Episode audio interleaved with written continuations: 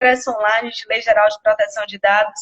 E hoje a entrevistada é uma queridona, uma amiga do peito, Gisele Truzzi, advogada especialista em Direito Digital, proprietária da Truzzi Advogados, graduada em Direito pela Mackenzie, com pós-graduação em Segurança da Informação e especialização em Direito Eletrônico pela FGV no Rio de Janeiro. Atua nas esferas consultiva e, contenciosa do direito digital desde 2005. É professora convidada da PUC de Minas, no curso de especialização em Direito Digital. Muito obrigada pelo aceite, Truz. Eu tenho certeza que muitas experiências e conhecimentos serão compartilhados na noite de hoje. Fala um pouquinho de quem é Truz, dessa caminhada, do que você acredita dessa proposta da Lei Geral de Proteção de Dados no nosso mercado. Tá. Bom, é, meu escritório iniciou em 2010, né, lá por abril, maio de 2010, depois de eu já ter passado por outros escritórios de outros profissionais, já ter trabalhado em um escritório especializado em direito digital, e aí eu resolvi alçar voo solo. Então, em 2010, comecei a, a minha caminhada aqui com o Truze Advogados, que leva o sobrenome da minha família, né? e é, resolvi atuar somente com direito digital, que é a matéria que eu mais gostava desde a metade da faculdade em diante. Eu já pesquisava sobre crimes eletrônicos e tudo mais. E aí comecei a ter a vida prática de advocacia nisso, né, com um advogado que atuava muito com crimes eletrônicos. Então, desde que eu iniciei como advogada mesmo, já tinha essa prática do direito digital. Então não tinha como ir para outro ramo senão esse mesmo, né? E eu adoro, eu acho que a internet só tem a crescer, é, os serviços online também, então as relações jurídicas estão todas migrando para o online. É, essa situação que a gente também está vivendo agora é mais uma prova disso, que a gente, de um jeito ou de outro, tem que se adequar para os ambientes digitais. Então, eu acho que é um, é um caminho muito extenso, muito promissor Uh, para o profissional que gosta desse assunto, que gosta de se atualizar, né, não tem como parar de estudar. Eu sempre acho que eu tenho mais a aprender, que eu tenho mais a, a, a ensinar e absorver também. Então, é uma corrida constante, né? E Excelente. eu preparei um material aqui para a gente falar sobre a LGPD. Vou falar rapidinho, linhas gerais, sobre o que é essa lei, talvez tem o pessoal entrando aí na live e não sabe muito bem do que se trata, né? Então, vou passar rapidinho sobre o que é a LGPD e aí depois a gente pode fazer um, um bate-bola, tá? Perfeito. Então, para quem não, não ouviu falar ainda do assunto, a LGPD é Lei Geral de Proteção de Dados Pessoais, é uma legislação federal que ela foi publicada em agosto do ano passado é, perdão, agosto de 2018, né? É, e aí ela tinha vigência prevista para agosto agora de 2020. Ela já tinha sido prorrogada também, né? E é um marco regulatório relacionado à proteção de dados pessoais e também relacionado à privacidade no Brasil. Até então, a nossa legislação não possuía qualquer ordenamento jurídico específico sobre proteção de dados pessoais e privacidade. Então, a gente tem uh, disposições na Constituição Federal, no Código Civil, no Código de Defesa do Consumidor, em legislações específicas, como a Lei de Interceptação Telefônica, o Marco Civil da Internet, mais ou menos umas 36 a 40 normas uh, e regulamentos setoriais, então normas do Bacen, da SUSEP, da Anvisa, do MEC.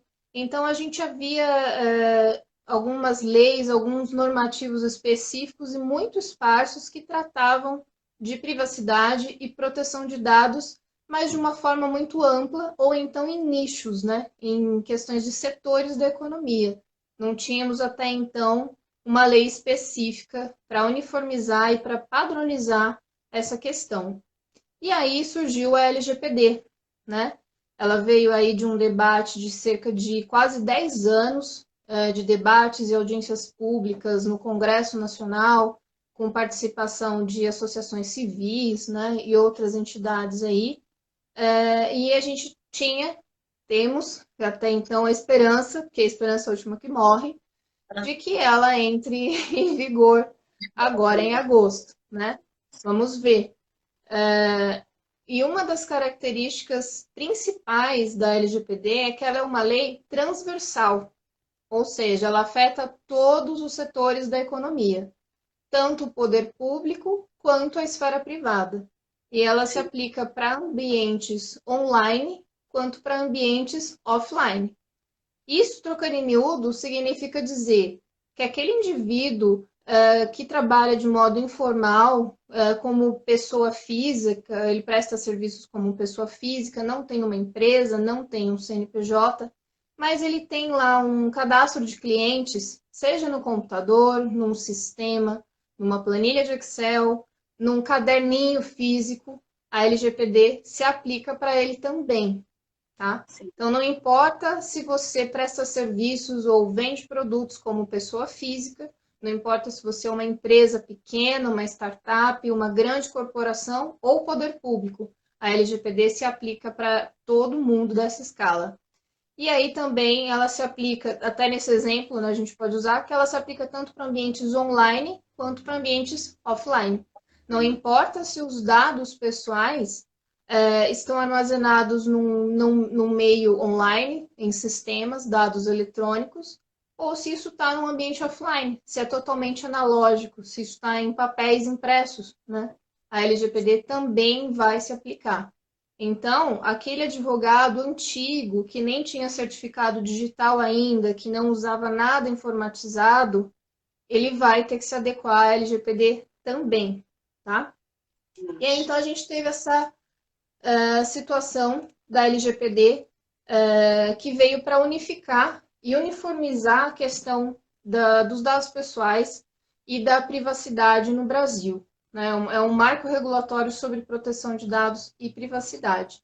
E aí eu também enxergo uma dupla função da LGPD. Eu digo que ela é uma dupla função pelo seguinte: é, no primeiro ponto, eu entendo que ela fomenta o desenvolvimento tecnológico e econômico.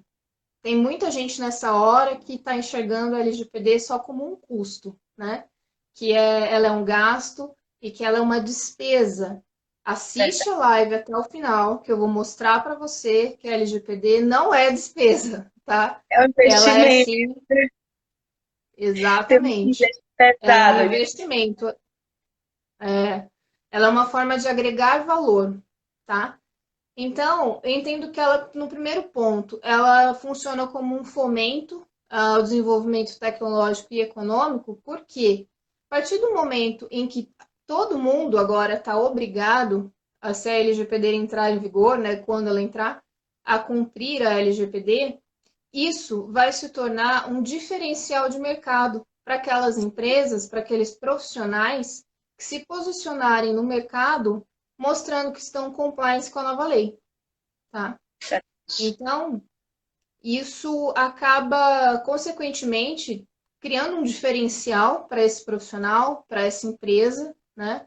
É, agrega um valor, aumenta a confiança dessa empresa, desse, dessa instituição para os clientes, aumenta a credibilidade no mercado, pode impactar positivamente a reputação da empresa e isso significa dizer que se essa empresa é, for aberta em bolsa, isso pode até aumentar o valor das ações na bolsa, mostrando certo. toda essa questão da compliance, tá?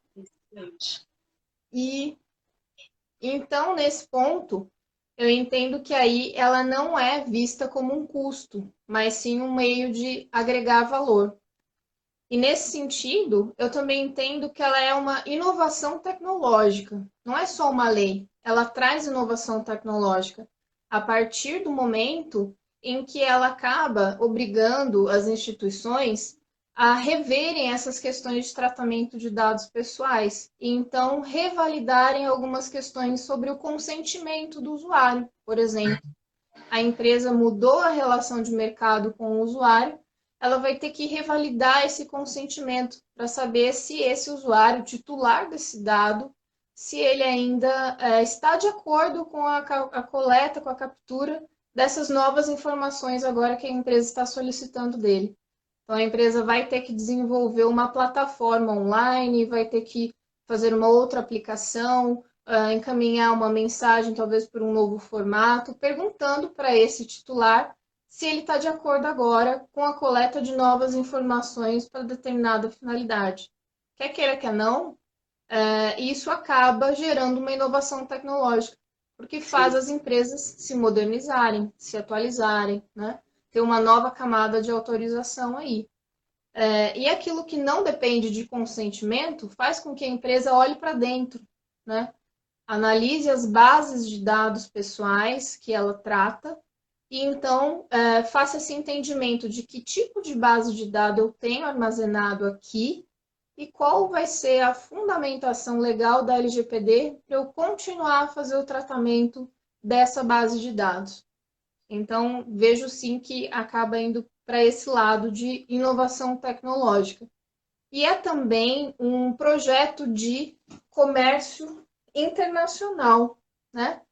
Pode parecer estranho que uma lei seja tudo isso, mas eu enxergo ela também dessa forma pelo seguinte: é, como até antes da LGPD o Brasil não tinha legislação específica alguma, nós não poderíamos, então, é, comercializar com países da União Europeia, a partir do momento em que a União Europeia é, colocou em vigência o GDPR, o Regulamento de Dados, né, Proteção de Dados Europeu. Então, a partir é, do momento em que o GDPR entrou em vigor na Europa, o GDPR obriga os países europeus a somente fazerem transações comerciais e transferências internacionais de dados com países que comprovem que tenham uma lei específica sobre proteção de dados pessoais e privacidade. E aí, o Brasil estava órfão de uma legislação específica. A partir desse momento, então, a gente não poderia continuar a realizar transações comerciais ou transferências de dados com países da União Europeia. Isso criou um impacto. Então, aí, a LGPD é, se em vigor, ela acaba dando essa abertura para o nosso país. Ele pode, sim, então, voltar a transacionar com a Europa e realizar transferências internacionais de dados com países europeus. E quando a gente fala transferência internacional de dados, aí você fica pensando, nossa, como é isso? É muito simples. É, você pode imaginar que você usa um aplicativo cuja empresa está sediada na Europa e você está no Brasil. E esse aplicativo visa atingir os usuários que estão no Brasil também. Então, o app ele vai ter uma base de dados com pessoas uh, do Brasil. Então, haverá um fluxo de dados, haverá uma transação, uma transferência de dados aí entre países. E isso, sem LGPD, em tese, não poderia ocorrer, se tivesse ocorrendo, estaria ocorrendo de maneira ilegítima, tá? Perfeito. Então, isso impacta muito. Eu tá? entrevistei o professor Cotes, uma das dicas que ele deu foi você não estudar só a GDPR, mas sim as outras legislações dos outros países. Isso te dá ainda mais oportunidades de negócio para você, advogado, que está à frente do mercado. As pessoas não têm falado nisso. Então, isso te dá esse essa transnacionalidade, que faz toda uma diferença da tua ascensão da carreira, né?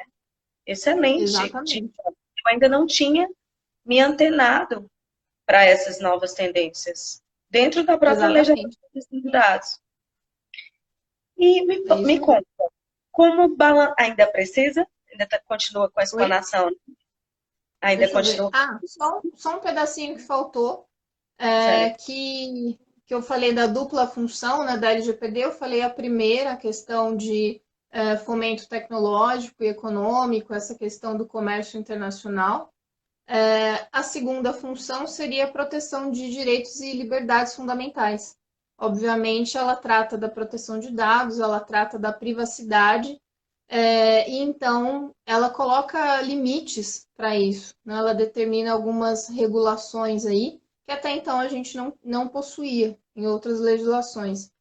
E não ter uma lei sobre isso, ainda mais nesse momento que a gente vivencia agora, em que a Europa está solicitando para o Brasil é, se Brasil tem uma lei específica sobre proteção de dados pessoais e privacidade para fazer transferência internacional de dados relacionados a, ao combate da pandemia do Covid, e nós ainda não temos nada, né?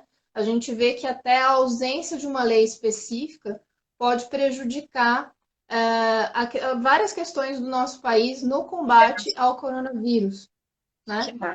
E a, a ausência dessa lei também abre brechas uh, para práticas governamentais autoritárias e para vigilantismo. Isso pode ocorrer, né? Então, eu entendo que nesse momento tão tenso que nós vivemos atualmente, uh, a privacidade não pode ser também mais uma vítima dessa pandemia. Tá? Não é medir o que vale mais, saúde ou privacidade uh, e proteção de dados, é aliar essas duas questões, aliar essas duas coisas uh, no combate à pandemia, a ponto de que a LGPD se torne um propulsor para a saída dessa crise econômica e para a gente enfrentar a pandemia do coronavírus. Tá? Em época de tanta fake news frente à pandemia, né? Como você enxerga o papel fundamental da Lei Geral de Proteção de Dados frente às fake news em torno do coronavírus? Tá. Eu entendo que a, a LGPD, em relação às fake news vinculadas aí, relacionadas à pandemia, ela é essencial, porque é, estão circulando já tem um bom tempo várias fake news, vários golpes eletrônicos é, que pedem os dados do indivíduo, né, para ele preencher dados em um aplicativo que é falso, em um site que é falso, uh, a fim de receber um pré-diagnóstico de coronavírus, a fim de se informar sobre questões do coronavírus. E uh, o indivíduo criminoso do outro lado, né, tendo esses dados pessoais em mãos, ele consegue fazer uma série de golpes eletrônicos e propagar isso cada vez mais, né?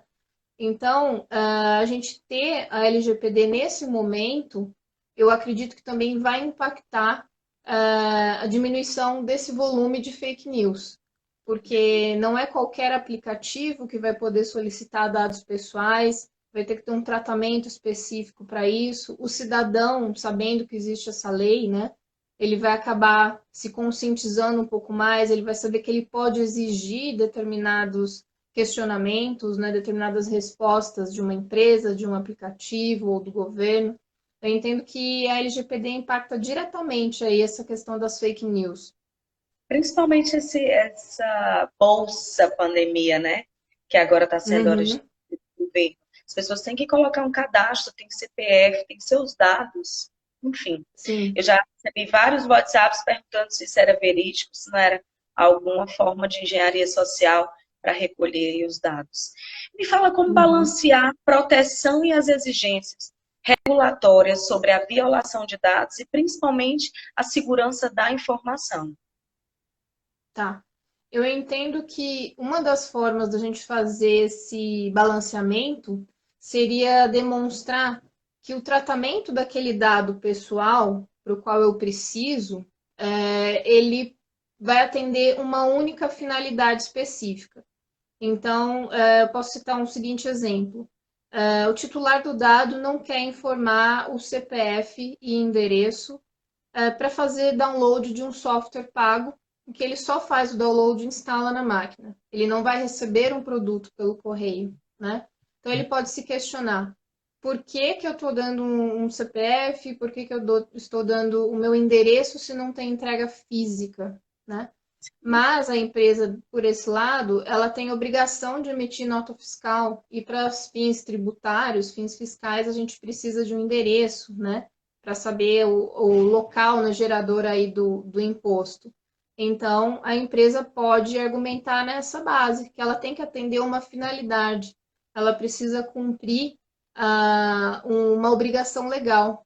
Então, aí a gente consegue atender essa demanda, equalizar essas duas questões. Excelente. Poderão ser responsabilizadas também no caso de fake news, ótimo. Se isso pode acontecer, ela acha muito injusto. Já tem alguns casos né, de responsabilidade, inclusive já multas. Você pode explanar melhor, Gi? Posso. É, então, no caso de responsabilização no compartilhamento de fake news, se você acabar compartilhando uma notícia que ela é difamatória contra alguém, né, ela é falsa, inverídica, ela acaba denegrindo a imagem de alguém, isso pode incorrer no crime de difamação, tá? Um crime contra a honra. Ou pode ser um crime de injúria, tudo depende de um contexto, tá? Então, uh, pratica um crime de difamação como esse o indivíduo que cria a fake news, que hospeda aquele material, cria aquele material e pulveriza essa notícia fraudulenta, né? E também pratica o mesmo crime, aí a gente entende como um partícipe, né, ou coautor, é, na realidade um partícipe, né, porque ele não teve é, a iniciativa principal de produzir esse material danoso, né, ele só vai compartilhar a atitude do autor. Então, aí aquele que compartilha fake news poderia é, incorrer também nas penas do mesmo crime de difamação, se for esse o caso, se estiver relacionado a, a um fato difamatório. Tá? Então, há esse entendimento. Me explica o que seja dados pessoais, exemplifica também, né? Eu estava num congresso tá. explanado até que a uhum. voz seria um dado pessoal. Sim, a voz é um dado pessoal sensível até, porque ela é uma biometria, né? A nossa voz, a nossa selfie, né? A, a foto é, tirada numa, num cadastramento, né? Numa portaria ou para fazer matrícula em um totem de uma academia, é um dado biométrico e sensível, né? Então aí a gente entra na esfera do, dos conceitos de dado pessoal. Então, dado pessoal é, qualquer informação relacionada a uma pessoa natural ou pessoa física, é, que ela seja identificada ou identificável. Então, eu preciso conseguir identificar aquele indivíduo A dentro de um grupo, ou eu tenho é, condições, é, qualificações a respeito dele para identificá-lo dentro de um grupo. Então, assim, eu posso saber que aquele indivíduo é o José da Silva, né? O José da Silva, RG tal, CPF tal, mas também eu consigo identificá-lo dentro de um grupo de pessoas se eu começar a qualificá-lo. Olha, é aquele indivíduo que está com uma calça preta, uma blusa branca, com um óculos, uma boina, um suspensório, e assim vai. Né? Então, a pessoa ela pode ser identificada já diretamente, ou eu fornecer qualificações, informações a respeito dela, que eu consiga, então, depois torná-la identificável, tá? Aí, certo. como exemplo de... Oi, perdão. Cortou aqui a Excelente. transmissão. Excelente. Tá. É, então, o que, que eu poderia dar de exemplos de dados pessoais? Nome, e-mail, endereço, o RG, o CPF, é, dados de geolocalização do celular, número de cartão de crédito, é, o IP, mas vamos pensar que esses dados sozinhos, eles não dizem quase nada. Um IP não é um dado puramente pessoal, mas se eu associar um IP a um endereço, aí sim eu consigo eventualmente identificar alguém ou uma empresa que está alocada naquele endereço. Então, pode ser que aquela informação isolada ela não identifique, mas associando com outras eu consigo identificar. E aí os dados pessoais sensíveis são aqueles que, além de inibido, seja diretamente ou dentro de um grupo, é, eles ainda me trazem mais informações a respeito desse indivíduo. Ele, eles me trazem é, questões a respeito da vida desse sujeito, do estilo de vida, da origem social, é, racial, étnica, é, como ele pensa em termos de política, questões filosóficas, é, dados financeiros, né, questões de crédito, aquele score de crédito é um dado pessoal sensível. E aí entram também as informações biométricas, né? Então, a voz, a biometria, o fingerprint, né, de dedo, a biometria de é, leitura de íris, a foto. Então, são assinaturas pessoais nossas, são informações que só nós temos aquela qualificação. Então, por isso é um dado pessoal sensível. assim como os dados de saúde, prontuário médico, é, histórico né, de exames, até uma lista de compras na farmácia, ela pode ser um dado pessoal sensível se ela tiver atrelada à identificação de alguém. Aí a ponto de eu conseguir é, descobrir, vendo essa, essa análise da, dessa lista de compras, eu começo a entender que esse sujeito sofre de determinada doença, né? De, dependendo da regularidade das compras que ele faz nessa farmácia, tá? Excelente. E, ah, faltou os dados, falta os dados anonimizados, né? Os dados anonimizados uh, são todos aqueles dados que eu tiro a qualificação pessoal do indivíduo. Então, eu não consigo mais identificá-lo dentro de um grupo de pessoas. Não sei mais quem é o José da Silva dentro daquela listagem. Então, eu posso retirar o nome, o CPF, o endereço, manter somente o bairro, uh, o gênero e a cidade onde ele mora, um exemplo. E eu uso esses dados para fins estatísticos, para fins acadêmicos e de pesquisas. E aí é importante que os dados anonimizados ou criptografados, se eu criptografar, né, transformá-los uh, ali uh, de forma cifrada, que sejam uh, guardados com muita segurança, eu posso armazená-los por um tempo indeterminado que a LGPD ainda não diz nada a respeito, tá? Agora, outros dados, se não estiverem criptografados ou anonimizados, aí eu vou ter um tempo de guarda específico. Excelente. E o que as pessoas, as empresas, podem fazer com seus dados pessoais, né? E o que vai mudar na rotina, principalmente dos escritórios, que é o maior, nosso, nosso maior público. Uhum. É, hoje em dia, né, as pessoas e as empresas fazem de tudo com os nossos dados pessoais. Né? Os dados pessoais hoje é, são o novo petróleo, né? É a nova moeda do momento. É, a gente não tem determinações específicas sobre o que as empresas, as pessoas ou o governo pode fazer ou não com os nossos dados. A gente não tem é, ideia de quais dados nossos uh, as instituições possuem e para que finalidade, para onde isso é encaminhado e tudo mais, né? Com a LGPD, aí isso vai mudar. Vai ter de haver uh, um consentimento para tra tratamento de dados pessoais sensíveis, aqueles lá vinculados a informações mais específicas da vida do indivíduo, né? Ou então, essas instituições, esses profissionais, os escritórios vão ter que fundamentar esse tratamento de dados pessoais sensíveis em uma das bases legais da LGPD, né, que a gente chama de bases legais ou fundamentos legais, que são 10, e que a LGPD, então, é, determina que se você conseguir fundamentar o tratamento de dados em uma dessas 10 bases legais, aí esse tratamento é válido, né? É, em relação ao escritório, aos escritórios de advocacia, eu entendo que isso vai mudar bastante, né? É, a gente pode, às vezes, não sentir muito, porque a gente lida com dado pessoal a todo momento. É muito comum para a gente, né?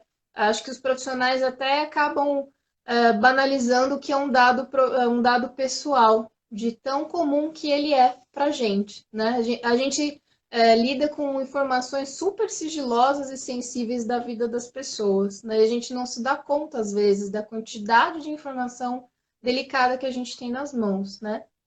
E Verdade. o que eu acredito que vai impactar é, nos escritórios seria os, seriam os contratos de honorários.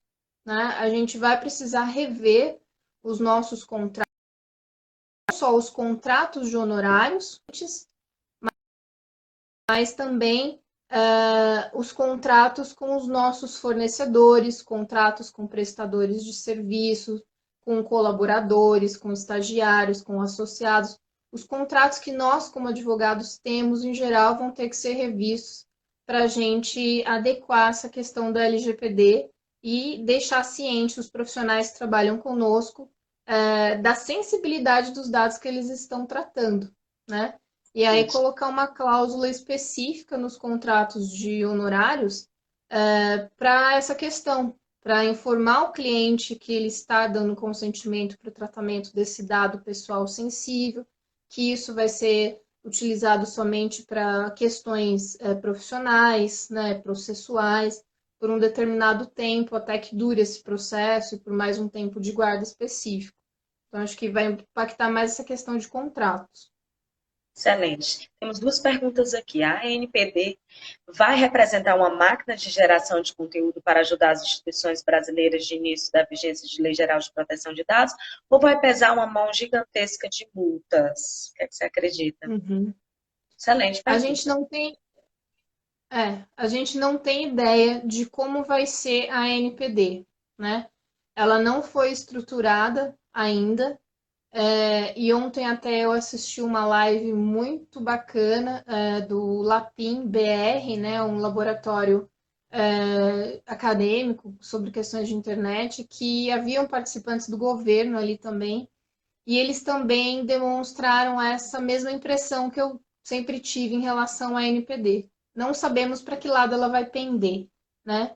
Ela teria que ter um pouco das duas coisas para ter um equilíbrio. Então, ela tem que ter essa postura, vamos dizer assim, educadora, porque ela vai precisar conscientizar as pessoas, sim, os usuários, o cidadão, né, o titular dos dados, é, e ela também vai ter que ter essa autoridade de é, punição, né, de estabelecer as multas e fazer cumprir.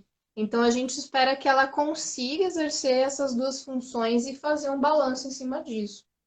Excelente. E o que todos os advogados precisam saber sobre a Lei Geral de Proteção de Dados? Você falou alguns princípios que norteavam também. Quer citar mais algumas considerações? Uhum.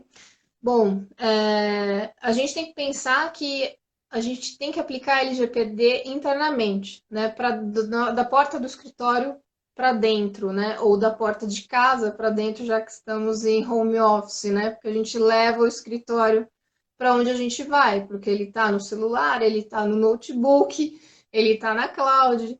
Então, a gente tem que ter essa cultura de aplicar a LGPD ao nosso escritório, não importa onde ele esteja, mesmo ele estando na nuvem, né?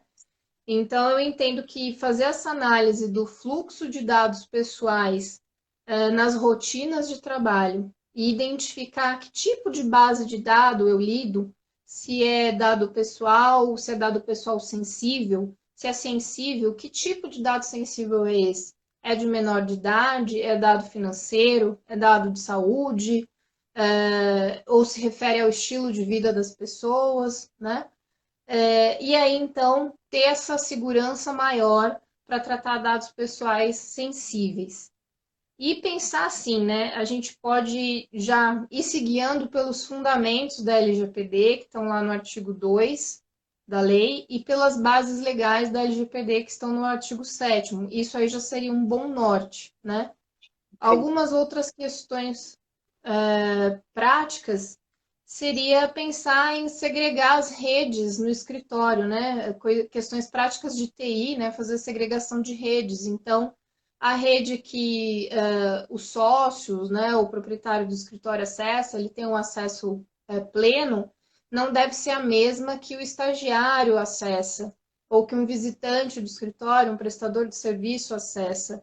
As pastas no, no diretório dessa rede ou na sua cloud, todo mundo tem acesso, o estagiário vê proposta de honorário também, ela, ele acessa a vida financeira do cliente.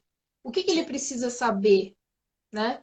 Então, é, segregar a informação para cada tipo de usuário dessa informação. Então, os sócios têm que saber de tudo, ok, eles têm um acesso pleno, e ir segmentando isso. É uma forma segura e prática que a gente já pode aplicar, e, e isso independe de LGPD. Tá? Pensar nessas questões de que é muito comum, né? O certificado digital que o advogado cede né, para o estagiário, para a secretária fazer o peticionamento.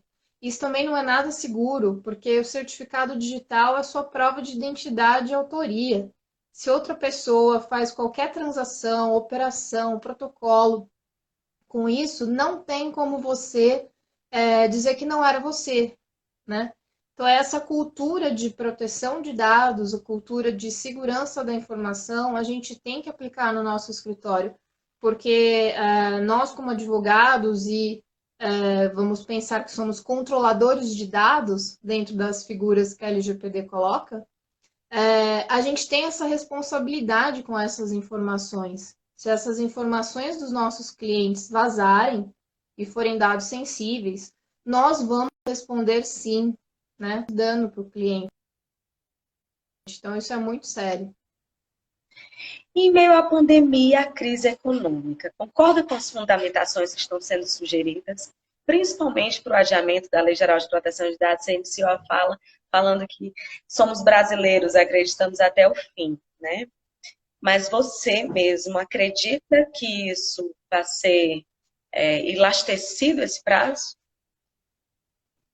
Olha, eu não concordo com esse adiamento da LGPD, porque eu entendo que a própria LGPD pode nos ajudar a sair dessa crise econômica e a combater a pandemia, até pelas Sim. questões que eu citei antes, né, de enxergar a LGPD como uma, um fomento à economia, à inovação tecnológica, ao comércio internacional ela possibilita a gente a fazer essas transferências internacionais de dados, a nos comunicarmos com outros países e outros organismos internacionais sobre as estatísticas, né, sobre dados pessoais relacionados aos contaminados do, do Covid, por exemplo. Então, é, combater o Covid sem LGPD pode gerar ainda mais problemas, judicialização, e vai impactar uh, negócios e parcerias aí, internacionais e relações governamentais também, né?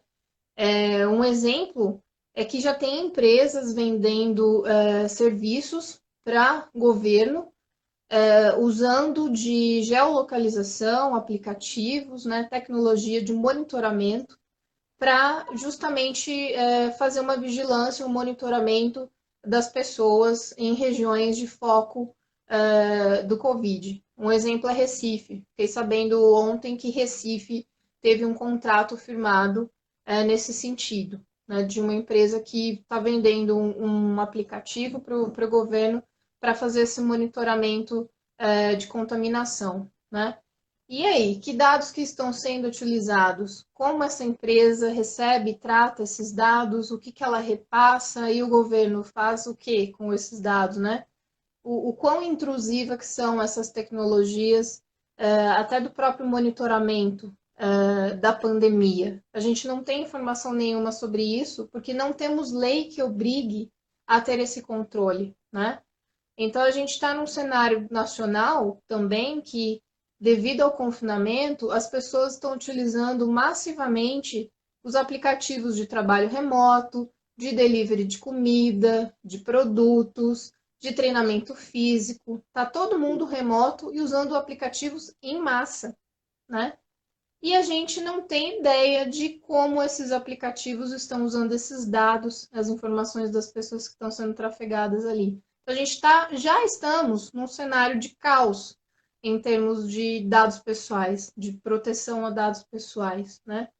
É, então, a gente não tem ideia como isso pode ser usado pelo governo, e eu enxergo que a gente continuar assim, sem uma legislação, ou se a LGPD é, demorar muito para entrar em vigência, a gente tem uma possibilidade desastrosa de utilização indevida de dados pessoais nessa situação de pandemia, tá? Então, eu vejo que, é, frente a essa possibilidade de adiamento da LGPD, que Parece que de fato vai ser adiada. Temos aí uns três PLs que estão falando do adiamento, um deles que cita até um total de 36 meses, né? É um tempo muito grande. A gente precisa dessa legislação para agora, né? Ela, ela já devia estar em vigor até, né? ela foi até prorrogada. Então, não dá para, depois de 10 anos de debate, falar em prorrogar ainda mais, né? E é, sem a LGPD, sem a NPD estruturada, nesse cenário político atual que a gente é, vivencia, eu temo sim pelo uso indevido dos dados pessoais é, em massa, por até questões relacionadas ao autoritarismo político e vigilantismo. Né? Se isso de fato acontecer, é, o jeito vai ser apelar para o Ministério Público né, dos estados aí, para poder tentar dar uma segurança maior e evitar maiores danos, sendo que a LGPD poderia exatamente estancar esse ponto, né? Eu entendo que a gente precisa de uma priorização, agora é um cenário de guerra mesmo, né? A questão da saúde vem à tona. Mas é, abrir mão de garantias e direitos constitucionais, para mim, é abrir mão de direitos intrínsecos do cidadão, e isso pode não ter mais volta, né? Isso pode é, startar um cenário que lá na frente a gente não consiga retroceder e consertar isso depois, né?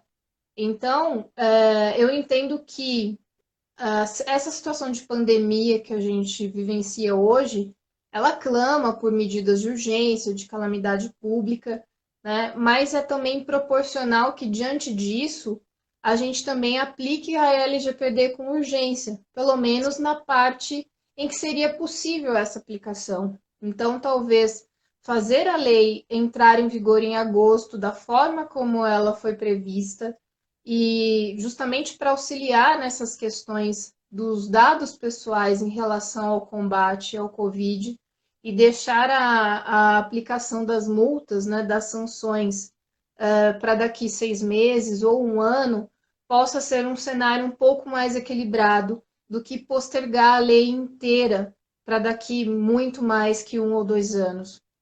Perfeita colocação. Uma, um beijo grande aí para o Luiz Augusto Dilso, Manda um abraço aí para a gente.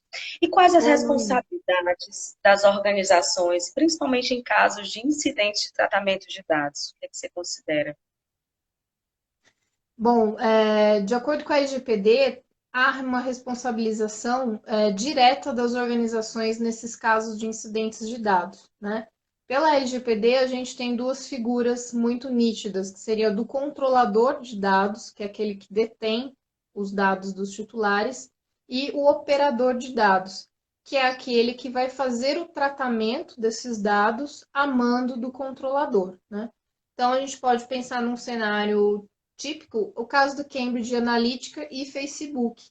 A gente pode entender que a Cambridge poderia ser uma controladora dos dados, porque ela tinha uma base que ela adquiriu do Facebook e ela tratava esses dados, e ela é, imputava determinadas ações dentro da plataforma do Facebook, fazia requisições para essa plataforma.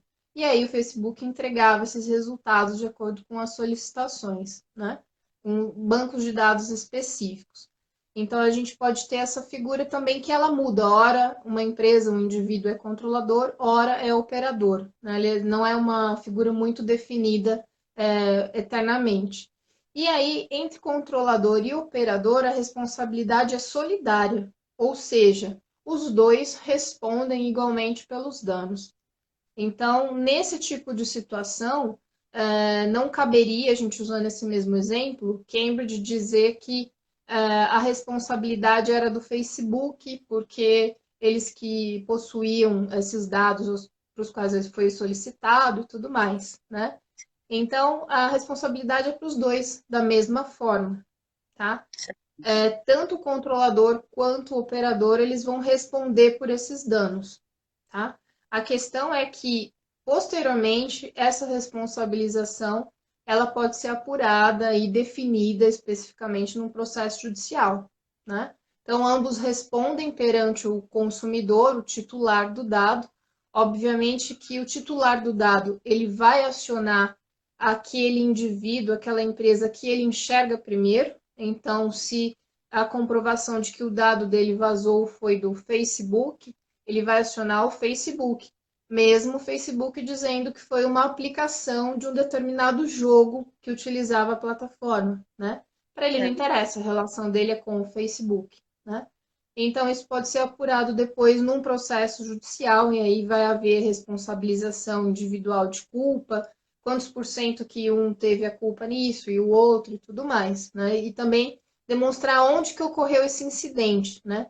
Se ocorreu na base do controlador, se ocorreu na base é, do operador. E aí pode até ser preciso perícia técnica nesse ponto, né? Se for um incidente de vazamento. É, sem a LGPD, essa responsabilização ela já ocorre naturalmente, né? É, e responde pelos danos à empresa é, que sofreu esse incidente. Um exemplo, a gente pode citar dentre vários, né? Ano passado a gente teve é, uma série de incidentes de vazamentos de dados. Esse ano também a gente já teve vários com empresas de telefonia. Um exemplo bem clássico é da Netshoes, né? É, teve um vazamento da base de dados de clientes e esses dados aí ficaram pairando na internet. Essas pessoas são potenciais vítimas de crimes eletrônicos, né?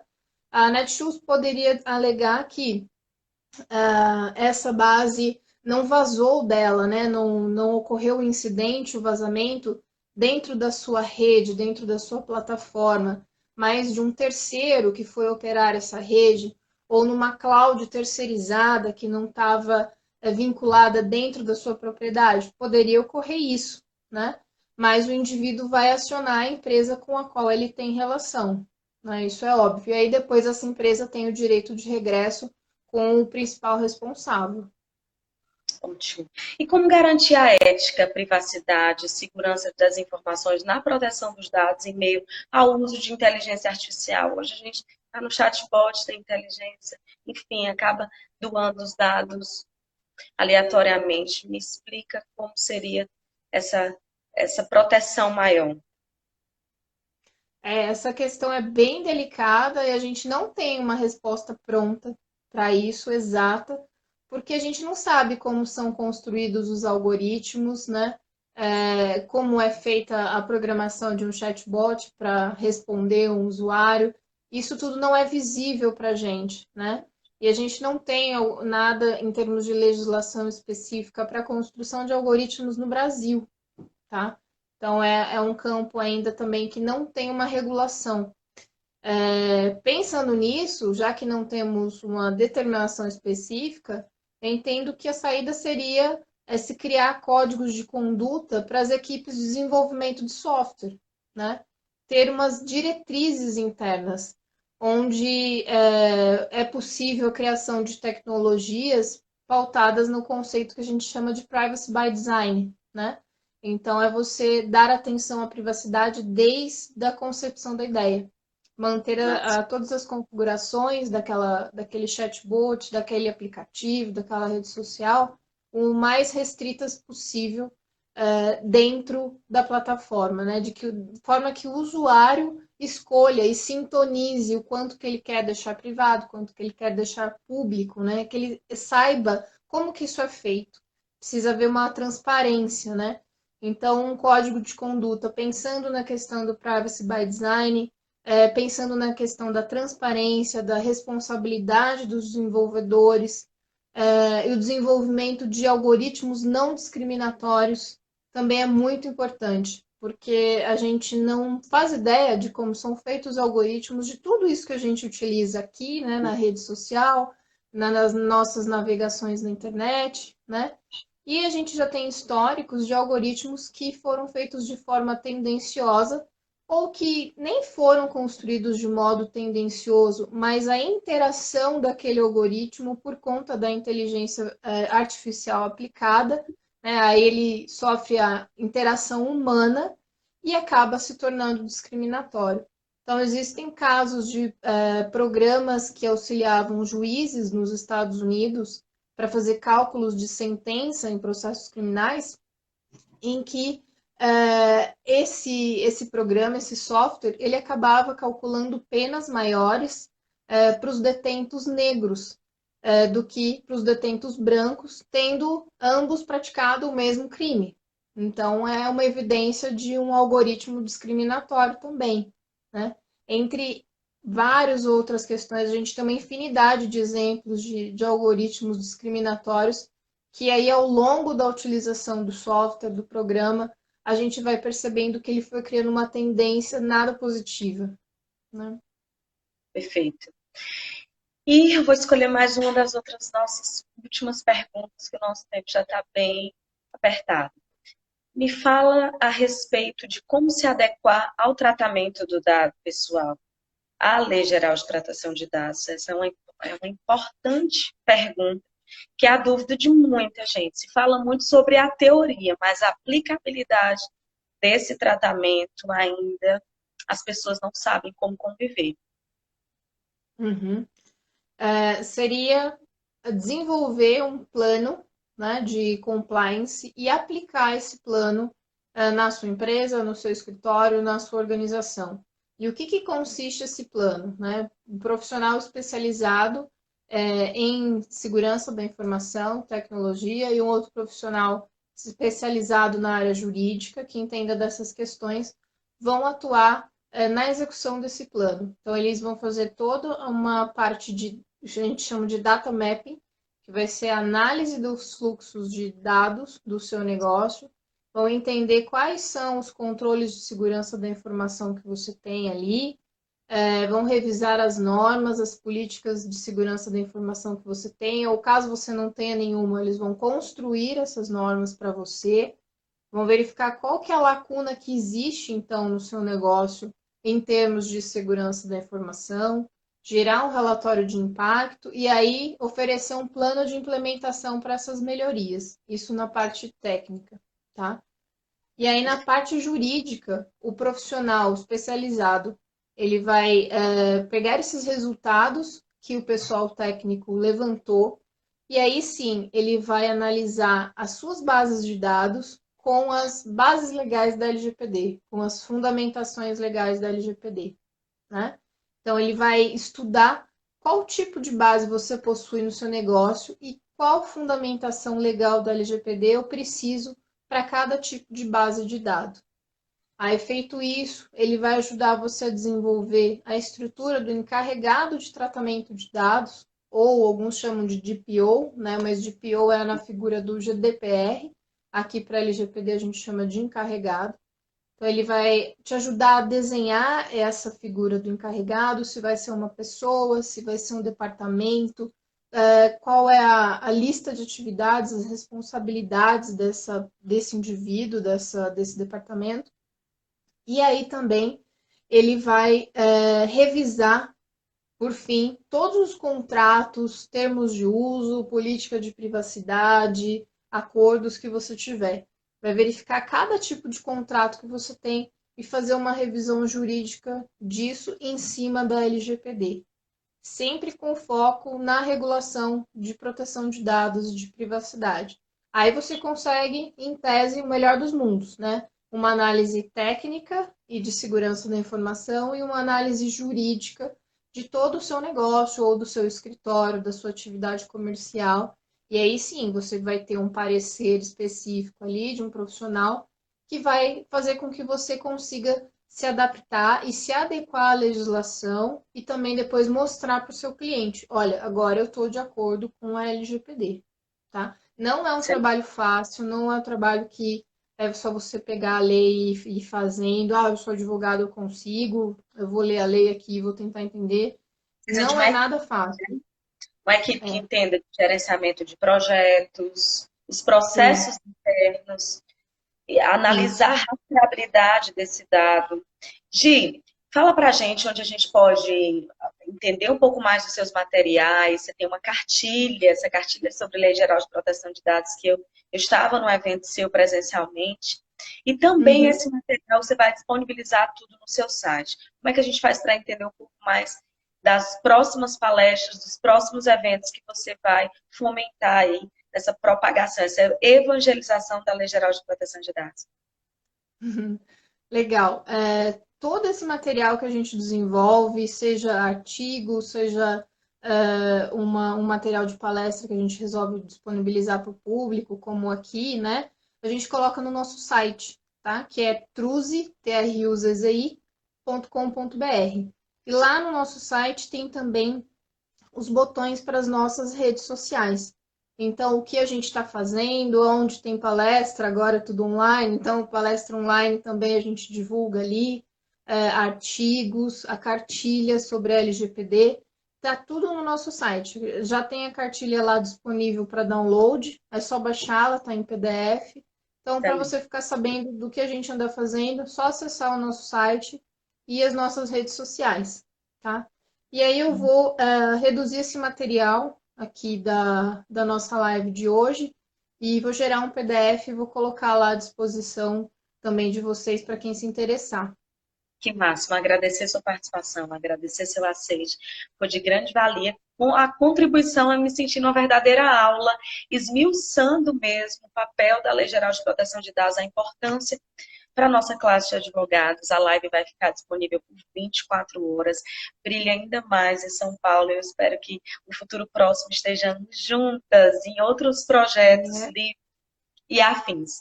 Beijo grande para todas as pessoas que nos assistiram e que vão nos assistir. A live vai ficar disponível também no nosso canal de YouTube, em todas as nossas redes sociais, que será compartilhada pela Truz também no site. Não deixem de baixar a cartilha e esse material especial para quem nos assistiu.